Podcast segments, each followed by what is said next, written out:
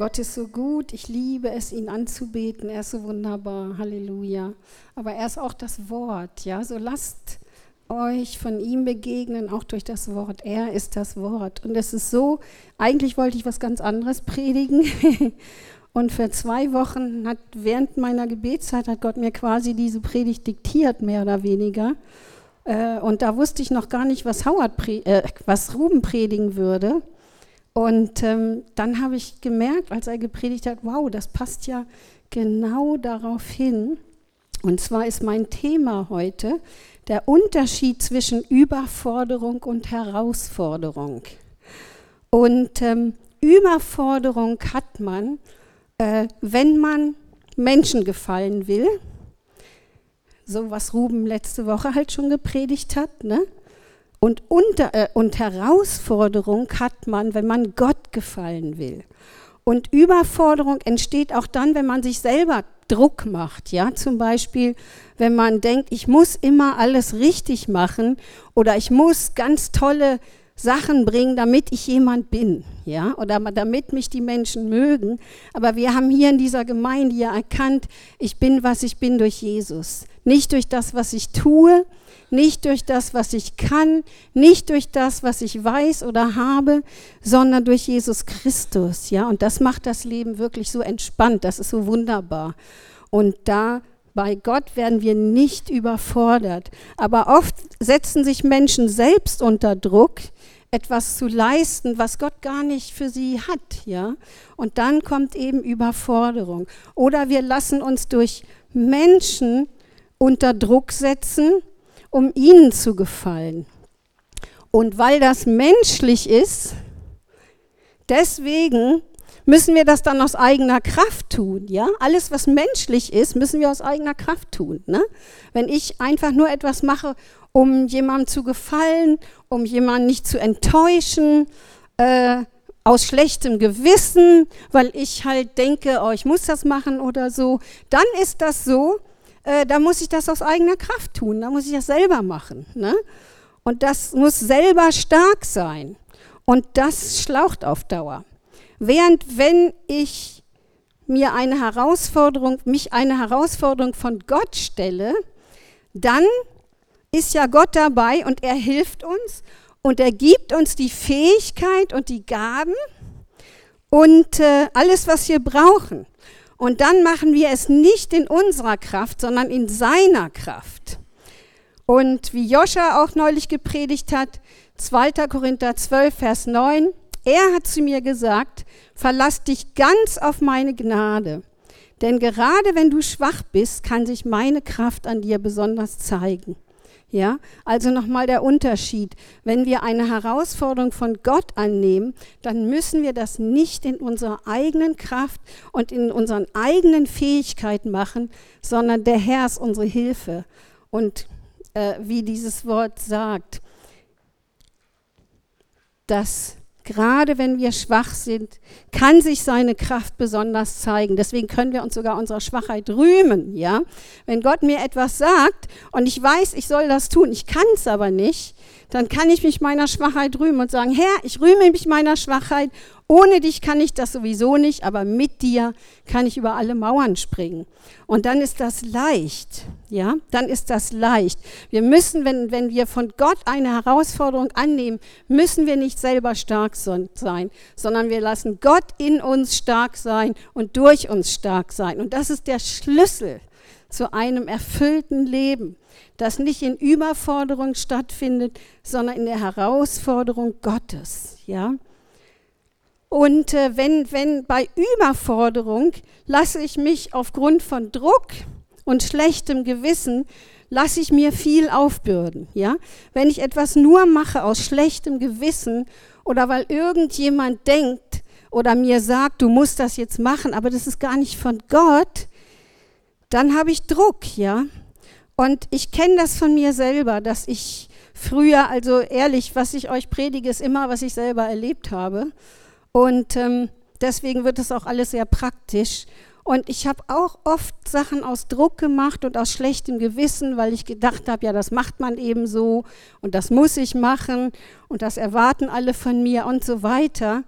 Und ähm, aber die Folge davon ist, dass man wirklich dieses empfindet, man lässt sich zu viel aufbürden dann, ja, oder man bürdet sich selber viel zu viel auf, ja, weil man denkt, und das muss ich auch noch, und das muss ich auch noch, und das muss ich auch noch, und der Haushalt muss ja auch immer noch perfekt sein, obwohl ich Vollzeit arbeite und drei Kinder habe und so weiter, ja, und das ist einfach, das ist eine Überforderung, die nicht von Gott kommt, und das bedeutet wirklich ein hartes Joch und eine schwere Last und es bringt Stress. Dann ist der Stecken des Treibers, die Bibelstelle finden wir in Jesaja 9,3, da steht, dass der Stecken des Treibers über uns zerbrochen ist. Ja? Wenn dich etwas treibt und treibt und treibt und immer mehr treibt und immer mehr treibt, bis du zusammenbrichst, das ist das ist nicht von Gott. Ja? Von Gott dagegen ist, man macht etwas, weil man weiß, es ist von ihm und er wird es segnen und er wird helfen. Ja? Das, wo wir eine, wenn wir eine Herausforderung durch Gott annehmen, dann wissen wir immer, dass wir das nicht alleine tun müssen, sondern dass er uns alles gibt, was wir brauchen. Alles. Ich könnte hier heute Morgen nicht stehen, wenn ich das nicht wüsste. Wenn ich nicht wüsste, dass er mir alles gibt, was ich brauche, ja? Und ich sage ihm das für jede Aufgabe, die er mir gibt, weil für mich ist jede Aufgabe von ihm eine Herausforderung, ja? Aber ich weiß, ich muss nicht selber stark sein. Ich muss nicht selber weise sein. Gott ist in mir. Er ist meine Weisheit. Er ist meine Stärke. Er hilft mir. Er führt mich und er macht alles. Ja, und er wird es segnen, wenn wir seine Herausforderungen annehmen. Und in Matthäus 11, Vers 28 bis 29, da sagt Jesus ja auch, Kommt zu mir, alle, die ihr mühselig und beladen seid, so will ich euch erquicken. Und ein anderes Wort für erquicken, da steht, äh, will ich euch zur Ruhe bringen, zur Ruhe bringen. Nehmt auf euch mein Joch und lernt von mir, denn ich bin sanftmütig und von Herzen demütig. So werdet ihr Ruhe finden für eure Seele. Denn mein Joch ist sanft und meine Last ist leicht. Wenn du keine Ruhe hast in deiner Seele, ja, wenn du denkst, du wirst immer getrieben von dem, von dem, von dem, dann komm zu Jesus dann komm zu Jesus und leg die falsche Last ab, leg das schwere Joch ab, leg die schwer, das harte Joch ab, das du dir selber aufgebürdet hast oder dir hast aufbürden lassen von Menschen. Und leg die schwere Last ab und lerne von Jesus und du bekommst Ruhe für deine Seele. Ich finde das so wunderbar. Jesus hat Ruhe für unsere Seelen. Ja, äh, gerade in unserem Land wird man oft so getrieben, so getrieben von Leistung. Man muss dies machen, man muss jedes machen. Es muss alles perfekt sein und, oder man muss perfekt aussehen und was nicht alles. Das ist nicht von Gott. Jesus gibt uns Ruhe für unsere Seele. Er gibt uns Ruhe für unsere Seele und das ist so wichtig. Und seine Last ist deshalb auch leicht, weil er uns ja hilft. Und weil er auch weiß, was wir tragen können. Und weil er uns segnet und zum Segen setzt, wenn wir seine Herausforderung annehmen. Ja? Aber um das tun zu können, müssen wir erstmal die Überforderung von Menschen oder von uns selbst ablegen, weil sonst können wir es ja gar nicht tragen. Wir sind ja schon überfordert. Wenn Gott dann auch noch kommt und sagt so, ich möchte, dass du das und das machst. Nein, Herr, ich habe schon genug. Danke sehr. Das reicht mir. Ja, deswegen ist das so wichtig, auch den Unterschied zu erkennen zwischen Überforderung von Menschen oder von mir selber und Herausforderung von Gott. Und ich weiß das aus meinem eigenen Leben, dass wenn ich mich selber überfordere, und meistens mache ich das selber, dann wirkt sich das aus auf mein Bild von Gott. Dann wirkt sich das aus auf mein Bild von Gott. Und in Matthäus 25, Vers 24, da steht, da haben wir das auch. Da, das ist das Gleichnis von den Talenten. Da gibt ähm, da Jesus das Gleichnis den Menschen von einem Mann, der äh, ins Ausland reist und dann verschiedene Talente verteilt. Dem einen fünf, dem anderen drei, dem anderen ein und so weiter. Und ähm, dann kommt der, dann nach ein paar Jahren kommt er zurück und will gucken, was die Leute damit gemacht haben. Und dann sagt der eine, der nur ein Talent bekommen hat, hat gesagt, ich habe damit nichts gemacht, ich habe es einfach vergraben. Warum? Er sagt, ich kenne dich als strengen Herrn und dachte, was ich auch immer verdiene, du nimmst es mir doch weg. Müssen wir uns überlegen. Ich habe mir überlegt, wie kommt dieser Mann dazu, so etwas zu sagen und so etwas zu denken? Das ist ja ein Gleichnis über Gott, ne? der uns Talente und Gaben gibt und Zeit gibt und alles, was wir brauchen. Und der möchte, dass wir damit wirklich etwas tun und etwas bewirken in dieser Welt, ja, den Himmel auf die Erde bringen. Und ähm, wie kommt dieser Mann, wie kommt man dazu zu denken, ja, Gott ist streng, ja? Gott ist ein strenger Herr und er nimmt mir sowieso weg. Was immer ich dann irgendwie bekomme, es nimmt er mir sowieso wieder weg. Wie kommt man dazu? Und ich habe in meinem eigenen Leben herausgefunden, dass wenn ich mich selber überfordere, wenn ich denke, ich muss das und das und das und ich muss auch zu allem Ja sagen, was Menschen von mir wollen, dann irgendwann komme ich dahin, dass ich denke, das ist alles von Gott, Gott ist so streng, ich kann nicht mehr. Ja, versteht ihr das? Kennt das jemand? nicht so viele oder nicht so viele sind ehrlich, weiß nicht. Ich kenne es jedenfalls, ja dass sich dass das dann wirklich auf mein Bild von Gott auswirkt. Ja? Und deswegen ist, dass man sich selber unter Druck setzt oder von anderen Menschen falsche Sachen aufbürden lässt, so gefährlich, weil es wirklich eine direkte Wirkung hat auf unsere Beziehung zu Gott. Ja, ist doch klar. Wenn du denkst, dass diese ganze Überforderung, dieser ganze Stress von Gott kommt, dann wird sich dein Bild von Gott ändern dann kannst du hier vielleicht hören und lesen und singen, ja, Gott ist gut, aber innerlich denkst du, nee, erlebe ich nicht. Ich erlebe nur Stress, ich erlebe nur Druck, ich erlebe nur Hektik. Wie kann Gott da gut sein? Und jetzt will er auch noch, dass ich zu ihm komme. Auch das noch. Ja, versteht ihr? Das ist wirklich gefährlich. Und das sollten wir in unserem Leben nicht erlauben.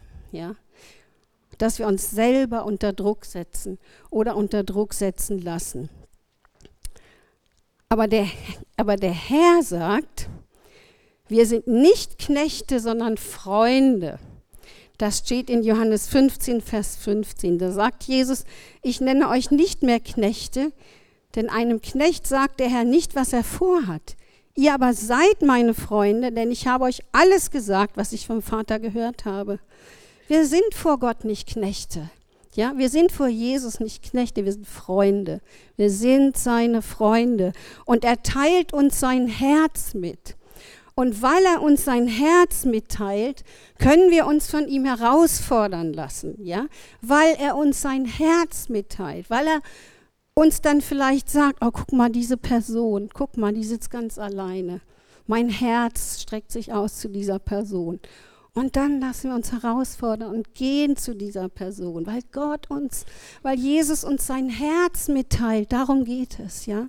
Es geht darum, dass wir sein Herz haben, was wir haben, aber dass wir es auch spüren, dass wir es auch erleben, dass wir dass wir sensibel dafür sind, dass wir fragen, Herr, was ist auf deinem Herzen?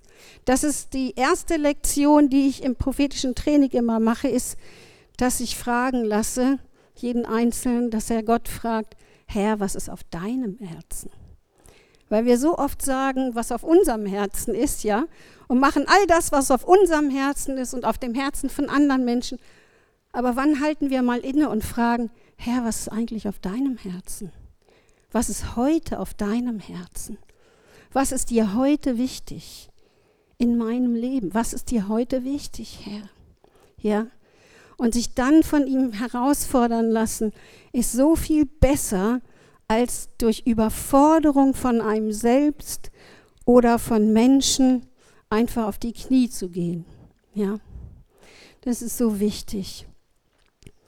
Außerdem sind wir Kind und nicht Sklave, steht in 1. Johannes 3, Vers 1. Da steht, seht doch, wie groß die Liebe ist, die der Vater uns schenkt.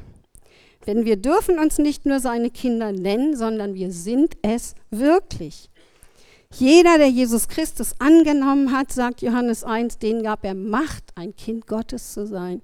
Jeder von euch hier, der Jesus angenommen hat, ist ein Kind Gottes. Was für eine gewaltige Wahrheit, ja.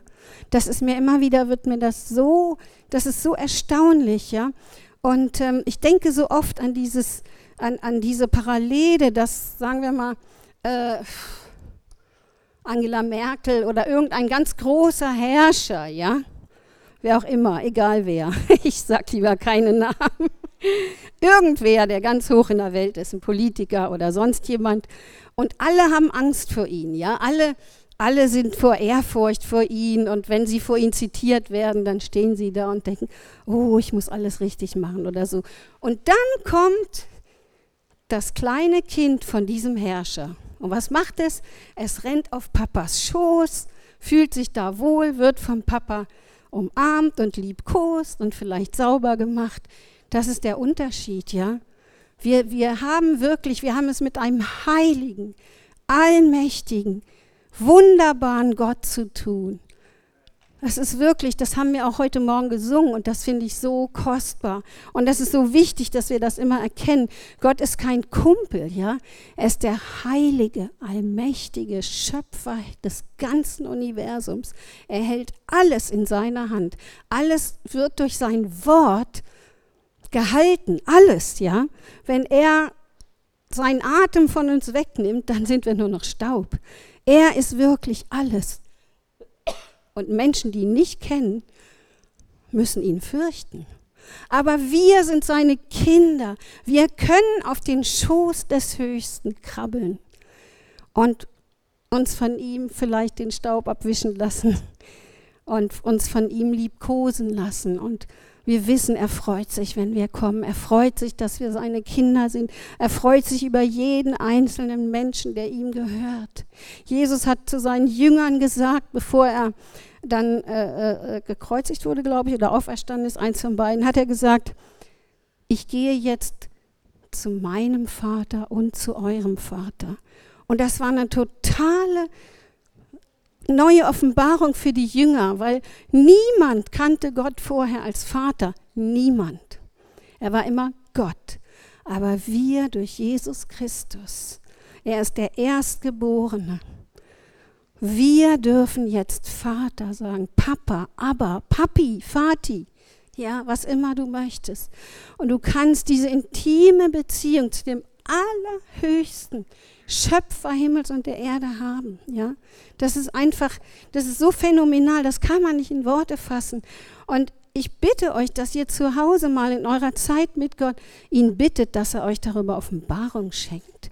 Was das bedeutet, das ist das größte Wunder von allem, dass du und ich beim heiligen Gott, der alles hier, alles in der in seiner Hand hält, alles geschaffen hat. Das ganze Universum und das ist so riesig und man hat inzwischen entdeckt, das entwickelt sich immer weiter, das dehnt sich immer mehr aus, ja.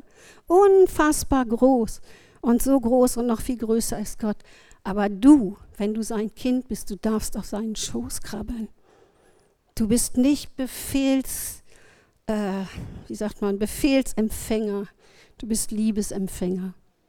Ja, das ist die Grundlage. Du bist Liebesempfänger.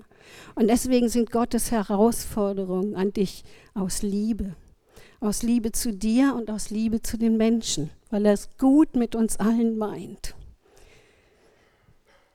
Und wenn, genau.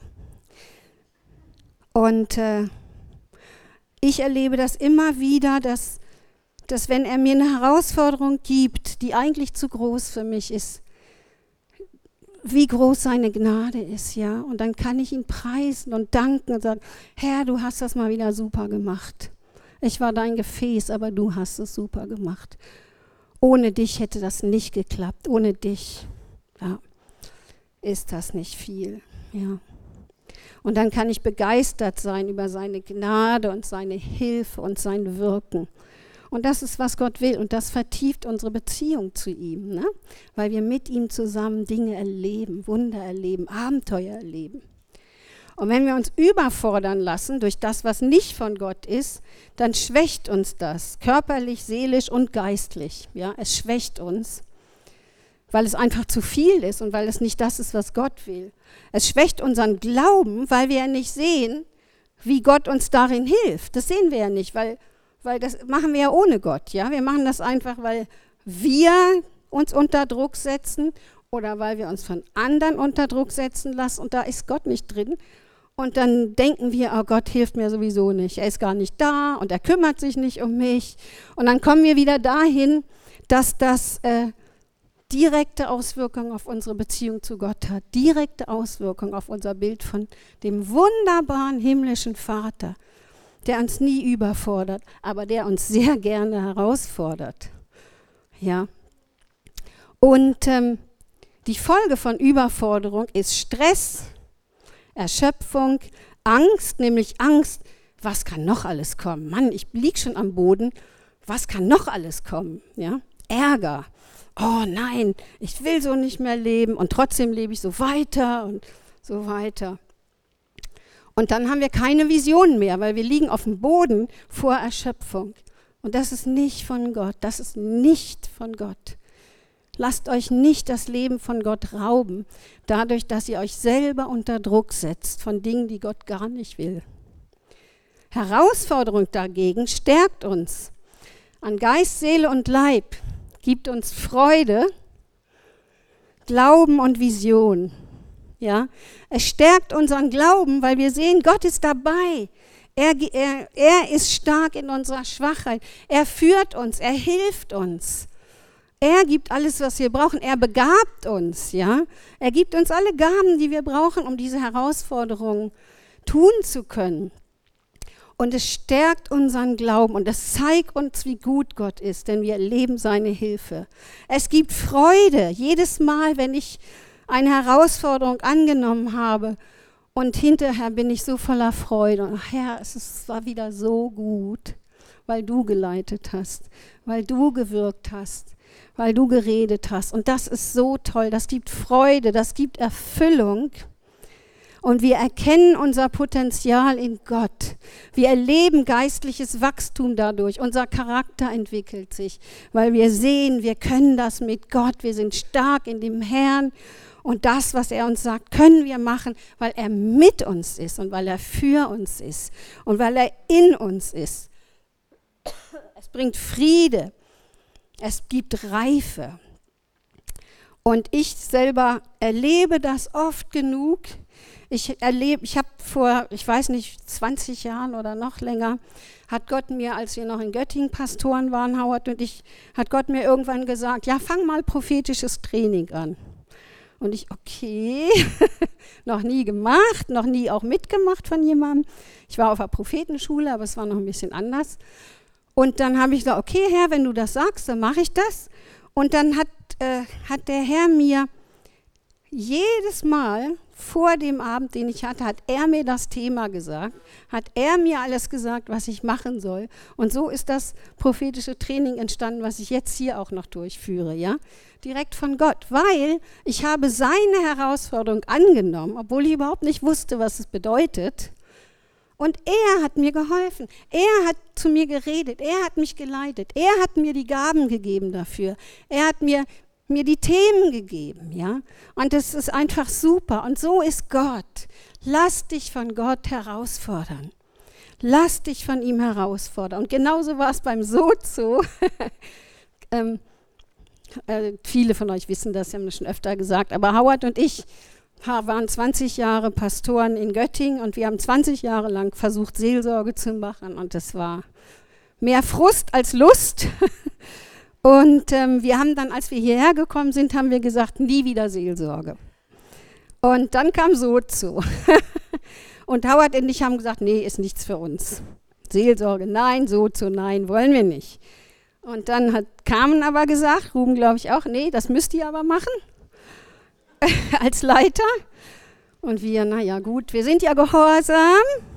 Und übrigens, das ist auch eine ganz wichtige Sache der Herr benutzt Leiter auch, um dich herauszufordern. Ja? Nimm diese Herausforderung an, weil der Leit, die Leiter sehen manchmal das Potenzial in dir, in Gott, was du selber gar nicht siehst. Ja? Aber sie können das sehen. Ja, und sie könnten das aus dir rauslocken, aber nimm die Herausforderung an. Das ist so gut, wenn wir die Herausforderung Gottes annehmen, dann erkennen wir wirklich unser Potenzial in Gott. Und Howard und ich haben dann sehr schnell erlebt, wie toll Sozo ist und wie Gott sich dazu stellt. Und, wir, und jetzt ist es so, ihr wisst das, wir leiten den Sozo-Dienst, wir, auch für ganz Norddeutschland sind wir Mentoren. Wir lieben diesen Dienst. Aber wenn Carmen uns nicht herausgefordert hätte und gesagt hat, ihr müsst das machen, äh, dann hätten, hätten wir das nie erlebt, versteht ihr? Wir hätten nie diese Freude erlebt, diese Erfüllung und unser Potenzial in Gott gesehen, sowas zu machen. So lasst euch herausfordern, lasst euch herausfordern. Nicht überfordern, aber herausfordern. Wir wachsen durch unsere Herausforderung. Wir wachsen dadurch. Und Gott möchte nicht, dass wir stehen bleiben, egal wie alt oder wie jung wir sind. Er möchte nicht, dass wir stehen bleiben. Er möchte, dass wir weitergehen. Und er möchte immer unsere Grenzen sprengen. Aber wenn Gott das tut, ist das gut, ja? Das ist wirklich gut. Und es gibt ganz viele biblische Beispiele, die, da gehe ich ganz, ganz schnell mal durch. Abraham, 1. Mose 12, 1 bis 2. Da sagte der Herr zu Abraham, geh fort aus deinem Land, verlass deine Heimat und deine Verwandtschaft und zieh in das Land, das ich dir zeigen werde. Was für eine Herausforderung. Stell dir mal vor, Gott sagt morgen früh zu dir, okay, brich hier alle Zelte ab, pack deine Sachen und mal sehen, wo ich dich hinführe. Weiß ich noch nicht oder sage ich dir noch nicht. Irgendwann wirst du es merken. Stell dir das mal vor, was ist das für eine Herausforderung, okay? Da könnte man, oh nein, Herr, das überfordert mich, ja. Die meisten haben das auch gesagt, aber die Antwort Gottes war immer eine Verheißung. Und hier war die Antwort Gottes an Abraham, deine Nachkommen sollen zu einem großen Volk werden. Ich werde dir viel Gutes tun. Deinen Namen wird jeder kennen und mit Achtung aussprechen. Durch dich werden auch andere Menschen am Segen teilhaben. So, wenn Gott uns herausfordert, gibt er uns eigentlich immer eine Vision und eine Verheißung. Das hat er hier gemacht. Und das hat ihn durchgetragen und das hat ihm geholfen. Mose, 2. Mose 13 bis 11, da sagt Gott zu Mose, darum gehe nach Ägypten, Mose. Ich sende dich zum Pharao, denn du sollst mein Volk Israel aus Ägypten herausführen. Und wenn man sich das überlegt, Mose war gerade geflohen aus Ägypten, weil er einen Ägypter umgebracht hatte. Ja, die, also die, die trachteten ihm jetzt eigentlich nach dem Leben, deswegen ist er geflohen. Und jetzt sagt Gott zu ihm, geh, geh nach Ägypten und befreie mein ganzes Volk. Äh, unmöglich, unmöglich. Überforderung. Nein, Herausforderung. Herausforderung von Gott. Und Mose erwiderte, natürlich, hätte ich auch gemacht, ich soll zum Pharao gehen und die Israeliten aus Ägypten herausführen. Wer bin ich schon? Ja, wer würde das auch sagen? ich bestimmt. Aber dann sagt der Herr, ich stehe dir bei und gebe dir ein Zeichen, an dem du erkennst, dass ich dich gesandt habe. Gott verknüpft Herausforderung immer mit Glaube, mit Vision, mit Verheißung. Ja? Dann, und, und es war so, Gott war mit ihm und hat Zeichen und Wunder getan, das wisst ihr. Ja? Lass dich von Gott herausfordern, dann wirst du viel mehr Zeichen und Wunder erleben als bisher. Gideon, Richter 6, 13 bis 16. So, Gideon sprach mit Gott und er sagte, ach mein Herr, wenn Gott uns wirklich beisteht, Warum geht es uns dann so schlecht?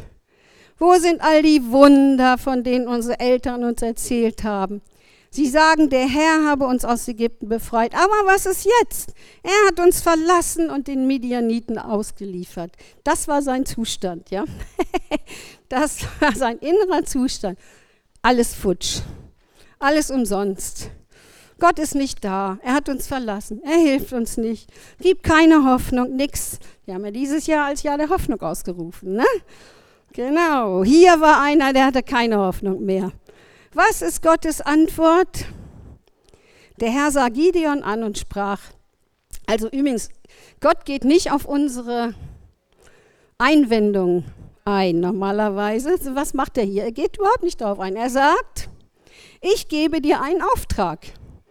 Das ist die Antwort auf alle diese Beschwerden. Ja, ich gebe dir einen Auftrag. Stell dir vor, du beschwerst dich vor Gott. Du sagst, Herr, nichts klappt in meinem Leben.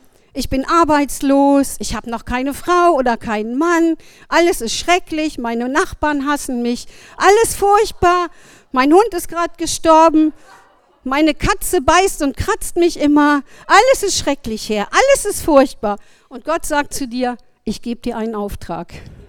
Huh, wow. Was machst du dann? Was machst du dann? Lässt du dich von Gott herausfordern, egal wie es dir gerade geht? Weil Gott weiß, er holt dich aus dem Loch raus durch diesen Auftrag. Er holt dich aus dem Loch raus, indem er dir einen Auftrag gibt. Nicht indem er sagt, ach du Armer, oh, das tut mir ja so leid, das, das wusste ich ja alles gar nicht. Gut, dass du mir das sagst, jetzt kann ich endlich was machen. Oh nein, nein, Macht er nicht. Er weiß das alles. Und weil er das weiß, sagt er, ich gebe dir einen Auftrag. Ist das nicht der Hammer? Und, und ähm, Gideon ist auf den Auftrag eingegangen und er hat glorreich gesiegt. Sein Name steht als Held in der Bibel. Ja, er ist als Held in die Geschichte eingegangen, hat Schlachten geschlagen, Wunder gesehen, Hammer-Sachen. Ja, Hätte er alles nicht erlebt, wenn er gesagt hätte, nee, Herr, also das ist jetzt eine Überforderung. Nee, nehme ich nicht an. Du siehst doch, ich habe dir doch gerade gesagt, wie schlimm alles ist. Wie kannst du mir da einen Auftrag geben? Geht ja gar nicht, Herr. Geht ja gar nicht. Du kennst mich nicht wirklich. Du weißt nicht, wie es mir geht. Doch, er weiß es. Und oft ist seine Antwort, um uns aus einem Loch rauszuholen, ich gebe dir einen Auftrag. Joyce Meyer sagt, äh, wenn es dir schlecht geht, das Beste, was du machen kannst, ist, geh hin und diene jemandem. Das ist wirklich wahr, das kenne ich aus meinem eigenen Leben. Manchmal geht es mir auch richtig schlecht und dann habe ich aber einen Termin, einen Sozo-Termin oder irgendwas anderes. Oh Herr, ich will nicht, ich kann nicht, oh bitte nicht. Aber ich weiß, ich muss. aber das ist keine Überforderung. Ich weiß, das ist Gottes Herausforderung, weil er mich dafür begabt hat und eingesetzt hat.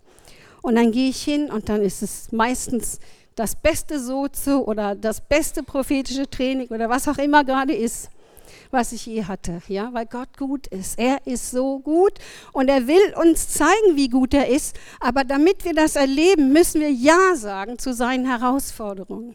Sonst erleben wir das nicht. Ja, wir müssen Ja sagen zu seinen Herausforderungen. Das ist der Hammer. Der Auftrag war übrigens, geh und rette Israel aus der Gewalt der Medianiter. er, hat gerade, er vor Gott gejammert, wie schrecklich alles ist wegen der Medianiter und wie schlimm das ist und wie hoffnungslos. Und jetzt sagt Gott zu ihm, geh hin und rette Israel aus der Gewalt der Medianiter. Krass, oder? Und oft ist, ist das, wo du Probleme hast, das ist dein Auftrag. Ja? Das ist wirklich oft so, weil du weißt, wie sich das anfühlt und du kannst anderen helfen. Und indem du anderen hilfst, wirst du merken, dass dir selber auch geholfen wird. Die Bibel sagt, geben ist besser als nehmen. Also im alten Text steht seliger, aber selig heißt eigentlich glücklich. Geben ist glücklicher als nehmen. Das ist wirklich so. Wenn ich gebe, bin ich glücklicher, als wenn ich einfach da sitze und nichts tue oder nehme. Es ist wirklich so, es ist die Wahrheit. Gottes Wort ist die Wahrheit. Und dann sagt er, und das ist so toll, er sagt zu Gideon, du hast die Kraft dazu. Er fühlte sich gerade total kraftlos und total hilflos ne? und total ausgeliefert. Aber Gott sagt ihm, du hast die Kraft dazu. Ist das nicht der Hammer? Stell dir mal vor, du bist in so einer Situation wo du keine Hoffnung mehr siehst, wo du denkst, du bist dem Feind und deinen Umständen völlig ausgeliefert.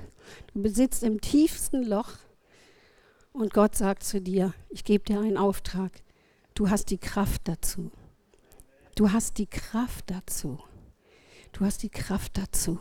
Denn meine Kraft ist in den Schwachen mächtig. Wir müssen nicht aus uns selber stark sein, wenn Gott uns herausfordert, sondern wir vertrauen ihm. Der Glaube kommt zuerst. Der Glaube kommt zuerst. Und dann folgt alles andere. Und er sagt, aber wie soll ich Israel retten? Der Herr versprach, ich helfe dir. Und das ist genau der Punkt. Bei Herausforderungen Gottes ist Gott unsere Hilfe. Und dann wird es leicht. Das heißt, es ist trotzdem, wie Ruben gesagt hat, es ist trotzdem Arbeit. Ne? Also äh, ich habe nicht so viel Freizeit wie andere, weil ich halt den Soziodienst habe und viele andere Sachen. Aber es ist gut. Was soll ich den ganzen Tag auf dem Sofa sitzen? Pff, macht doch keinen Spaß. Ist doch langweilig. Mann, möchte lieber mit Gott Abenteuer erleben. Ihr nicht? Wer auch? Come on. Yeah. Halleluja. Ich muss meine Jacke ausziehen. Ich predige mich gerade warm.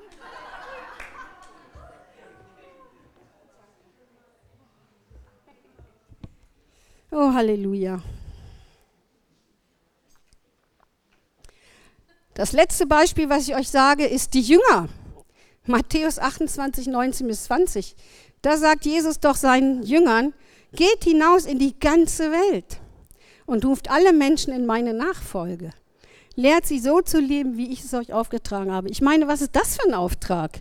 Meine Güte, stell dir mal vor, Gott kommt zu dir und sagt, geh in die ganze Welt, predige in der ganzen Welt das Evangelium, mach alle zu Jünger, taufe sie. Klar, Herr, kein Problem, mache ich. Natürlich, logisch. Na, ich glaube, das will keiner von uns sagen, oder? Aber Gott sagt es zu seinen Jüngern und die lassen sich auch herausfordern, weil sie ihn kennen, ja, weil sie ihn kennen. Und dann kommt wieder die Verheißung, ihr dürft sicher sein, ich bin immer und überall bei euch, bis an das Ende dieser Welt. Und das ist so wunderbar. Wenn du die Herausforderung von Gott annimmst, dann wirst du immer erleben, Gott ist mit dir. Gott ist mit dir. Gott ist mit dir. Und das ist so toll und du wirst Wunder erleben, du wirst Dinge erleben, die du nicht für möglich gehalten hast. Ja? Lass dich herausfordern von Gott. Gott kennt dein Potenzial in ihm. Er hat dich ja geschaffen. Ja? Lass dich von ihm herausfordern. Was allerdings auch passiert, und das müssen wir einfach wissen, was nach einer großen Herausforderung passiert. Und das kenne ich auch nur zu genug. Elia, lese ich mal vor. 1. Könige 19, 1 bis 4. Ahab berichtete Isabel alles, was Elia getan hatte, vor allem, wie er die Propheten Baals mit dem Schwert getötet hatte. Da schickte Isabel einen Boten zu Elia, der ihm ausrichten sollte, die Götter sollen mich schwer bestrafen, wenn ich dir nicht heimzahle, was du diesen Propheten angetan hast. Morgen um diese Zeit bist auch du ein toter Mann, das schwöre ich. Das war die Botschaft an Elia. Nett, oder? da kommt Freude auf. Da packte Elia die Angst. Boah, und er rannte um sein Leben. Er hat gerade, ich glaube 600 oder wie viel waren das? Propheten Baals getötet, also durch Gottes Hilfe. Das Feuer Gottes kam herab und tötete, ich glaube, 600 Propheten, 600 Männer, die gegen ihn ankamen. Er war da ganz alleine gegen 600 und er hat gewonnen. Und jetzt sagt diese eine Frau, okay, sie war Königin, trotzdem, ja, morgen um diese Zeit bist du tot. Und Elia packte die Angst. Die Angst packte ihn und er rannte um sein Leben. Und dann habe ich mich natürlich gefragt, warum? Er hat gerade erlebt, wie, er, wie Gott 600 Propheten, und das waren mächtige Männer damals, äh, also nicht Propheten Gottes, sondern Propheten Baals, also die Gegenseite, ja. Also nicht, dass ihr denkt, es waren nicht Gottes Propheten. Er war Gottes Prophet, die anderen nicht waren falsche Propheten. Und wir hat gerade erlebt, wie Gott 600 Propheten, die gegen ihn angekämpft haben, einfach, einfach mit Feuer überwältigt hat. Und jetzt kommt diese Drohung von einer Frau, morgen bist du tot. Und die Angst packte ihn. Warum? Warum konnte er nicht sagen, naja, kein Problem, Gott wird da auch Feuer fallen lassen. Kratzt mich doch gar nicht. Gerade hat er 600 Propheten umgebracht. Aber er hat es nicht gesagt. Die Angst packte ihn und er rannte um sein Leben. Warum? Und ich kann euch aus eigener Erfahrung sagen, warum. Wenn man gerade eine große Herausforderung erlebt hat, dann hat man alles gegeben, man hat alles da reingegeben und man ist erschöpft. Man ist einfach erschöpft und leer. Geist, Seele, Leib, ehrlich gesagt, ja, ich erlebe das. Man ist erschöpft und man ist dann angreifbar.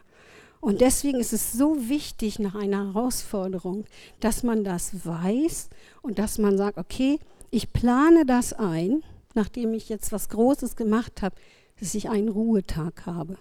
Ja? Äh, meine letzte große Herausforderung war vor zwei Wochen, glaube ich. Ne? Da waren, waren wir in Neumünster auf einem Sozo-Seminar und ich habe das erste Mal in so einem Sozo-Seminar gelehrt. Waren 57 Leute da. Und das war für mich, und es war acht Stunden. Ne? Also da war Lehre und dann äh, kleines Vorführ-Sozo, dann wieder Lehre, dann wieder ein kleines Vorführ-Sozo. In der Pause auch noch Gespräche. Also es waren wirklich acht Stunden ohne Pause. Und es war eine die Nacht davor habe ich nur zwei Stunden geschlafen vor Aufregung und so. und ähm, also es war wirklich eine große Herausforderung. Das war den Samstag. Und am Sonntag war ich so erschöpft. Ich meine, ich bin auch schon älter, also mit 20 muss man das nicht unbedingt haben, ja? Aber trotzdem ist es einfach gut, wenn man so eine große Herausforderung hat, dann rate ich euch wirklich, euch danach einen Tag freizunehmen. Ja? Und wirklich wieder aufzutanken. Und an dem Sonntag, ich konnte wirklich nichts tun. Gar nichts. Gar nichts. Und ich war so dankbar, dass ich diesen Tag hatte, wo ich einfach wieder auftanken konnte. Und ich sage euch, wenn dann der Feind kommt und man ist so geschwächt, man hat alles gegeben, man, muss, man fühlt sich leer, man fühlt sich erschöpft, man muss jetzt wieder auftanken. Dann ist es ein leichtes, dass der Feind reinkommt. Deswegen muss man, das haben auch schon mehrere Leute haben das geschrieben in Büchern und gesagt, nach dem größten Sieg muss man aufpassen. Muss man echt aufpassen. Ja, muss man echt aufpassen. Also wenn du eine große Herausforderung hast mit Gott und einen großen Sieg, dann pass auf danach, dass du wieder auftankst. Pass auf, dass du dir einen Tag der Ruhe gönnst, dass du wieder auftankst. Dass du wieder runterkommst auch, weil man ist da auf so einem, jeder, der dient, der weiß das, ne? Das ist ein andere, ich kann es nicht beschreiben, ihr wisst sicher, was ich meine, oder? Super, sehr gut. Auf der anderen Seite gibt es einfach Zeiten, wo man mal etwas überfordert ist, zum Beispiel, wenn man Prüfungen hat. Ne? Natürlich, als ich Examen hatte, äh, da musste ich natürlich sehr, sehr viel lernen für mein Examen. Äh, aber dann habe ich andere Sachen dann beiseite gelassen. Also es kann man, man hat manchmal Phasen, wo es einfach ein bisschen zu viel ist. Aber dann weiß man, okay, das ist jetzt nur eine Phase, danach ist wieder okay.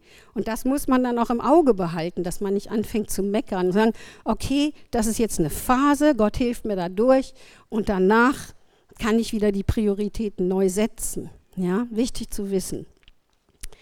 Und dann ist es so, dass Gott das, was jeder für Aufgaben bekommt, ist sehr individuell. Denn Gott kennt jeden und weiß, was er ihm anvertrauen kann. Und dass man nicht überfordert ist. Und das ist auch so wichtig.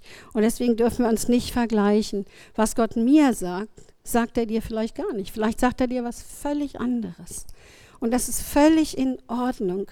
Und da sind wir wieder bei diesem Gleichnis mit den Talenten. Ich lese die Verse davor. Da steht Matthäus 25, 14 bis 15. Es wird dann so sein wie bei dem Mann, der ins Ausland reisen wollte. Er rief alle Verwalter zusammen und beauftragte sie, während seiner Abwesenheit mit seinem Vermögen zu arbeiten.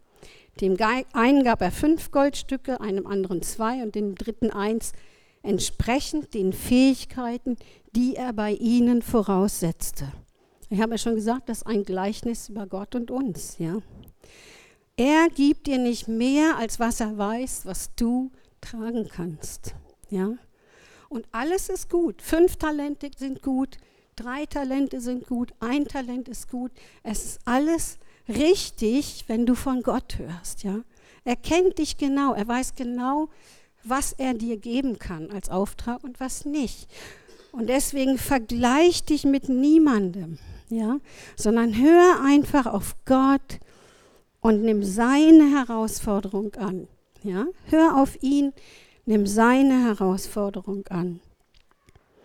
Und, ähm, und unsere Kapazität ist situationsbedingt. Zum Beispiel, wenn man eine Familie hat mit drei kleinen Kindern, dann ist natürlich klar, dann kann Gott uns nicht einen Vollzeitdienst geben. Ja, geht einfach nicht. Oder wenn jemand körperlich eben äh, äh, relativ schwach ist oder älter ist, dann wird Gott dir auch nicht aufbürden, was er einem 20-Jährigen aufbürdet. Ja? Gott weiß genau, was er dir als Auftrag geben kann. Ja? Oder genau, also als ich 20, 30, 40 war, konnte ich wesentlich mehr, als was ich jetzt kann, leider. Ne? Ich merke, im Alter braucht man einfach längere Erholungsphasen. Sorry, ist so. Hab lange damit gehadert und gesagt, nee, das kann nicht sein, das muss nicht sein, aber es ist einfach so. Und wir müssen auch auf unseren Körper hören. Genau. Und ähm, ich werde das nie vergessen, ein sehr, sehr guter Freund von Howard und mir, der äh, uns in den Anfängen unserer Gemeinde in Göttingen begleitet hat, Norman Barnes aus England, ein wunderbarer Mann Gottes, der hat mal gesagt, wichtig ist nicht, was du gibst, sondern was übrig bleibt. Ah, ich finde das so ein tiefer Satz.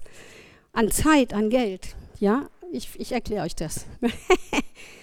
Wenn du zwei Euro gibst, aber du hast auf der Bank 100.000, dann bleiben 99.998 übrig. Was hast du gegeben also? Peanuts. Wenn du nur zwei Euro hast, und nichts auf der Bank, dein letztes Geld und du gibst zwei Euro, dann ist das groß vor Gott. Dann hast du alles gegeben, weil nichts mehr übrig bleibt. Also ihr kennt das Gleichnis von der Witwe, die ihre letzten Groschen gegeben hat und Gott hat gesagt, sie ist groß vor Gott. Und genauso ist es mit der Zeit. Die Frage ist gar nicht, wie viel du gibst, sondern wie viel bleibt übrig. Ja? Wie viel Zeit hast du noch, die du nicht einsetzt? Ja, oder gar keine Zeit. Das, das ist, wonach Gott guckt, ja. Er, er sagt nicht, ja, wir müssen jetzt alle jeden Tag acht Stunden mit seinem Auftrag da. Ich meine, obwohl, wenn wir arbeiten, das ist auch unser Auftrag von Gott, ja, da sollen wir auch Licht und Salz sein und vielleicht prophetisch, evangelistisch, pastoral oder wie auch immer in unserem Beruf, ist auch sehr wichtig. Aber ähm, Gott bürdet dir nu nicht mehr auf, von dem er weiß, was er tragen kann. Aber er sprengt unsere Grenzen auch gerne, weil er möchte, dass wir wachsen. Er möchte, dass wir unser Potenzial erkennen, das Gott in uns hineingelegt hat. Das ist wirklich wichtig. Er möchte das. Er möchte uns fördern. Er möchte uns entwickeln. Und wenn wir Herausforderungen nicht annehmen, weil wir es mit Überforderung verwechseln. Ja, Gott, Gott äh, fordert uns heraus, so wie jetzt bei Mose oder Abraham. Und wenn die gesagt hätten, nee Herr, das ist jetzt eine Überforderung, mache ich nicht, Schluss, du siehst, wie es mir geht, dann kommen wir zur Unterforderung. Und Unterforderung ist ganz schlecht. Ja? Äh, Unterforderung hat als Folge Passivität, Lustlosigkeit, Antriebslosigkeit, Langeweile, Müdigkeit, Schlappheit, kein Wachstum, keine Vision, kein Glaube. Ja? Ich muss mich ein bisschen beeilen, deswegen mache ich das ganz schnell. Also das ist, was Unterforderung macht. Äh, das ist sogar äh, wissenschaftlich erwiesen, dass Menschen, die in ihrem Job und ständig unterfordert sind, die bekommen genauso Stresssymptome wie Leute, die überfordert sind weil es einfach furchtbar ist, ja, wenn man immer unter seinem Potenzial leben muss. Ja. Und ähm, das ist nicht gut. Deswegen nehmt die Herausforderung Gottes an, ja. Weil Gott meint es gut mit euch. Ich hoffe, ihr habt das verstanden. Gott meint es gut mit euch. Und wir nehmen die Herausforderung an, weil wir damit durchwachsen und uns dann mehr zutrauen durch Gott. Er will unsere Grenzen sprengen. Seine Herausforderungen kosten etwas, Zeit, Kraft, Glauben, aber sie bringen Erfüllung, Bestimmung, Wachstum, Freude, Glauben, Vision. Lasst euch von Gott herausfordern, aber lasst euch nicht von euch selbst oder von anderen mit Sachen überfordern, die Gott nicht will. Amen.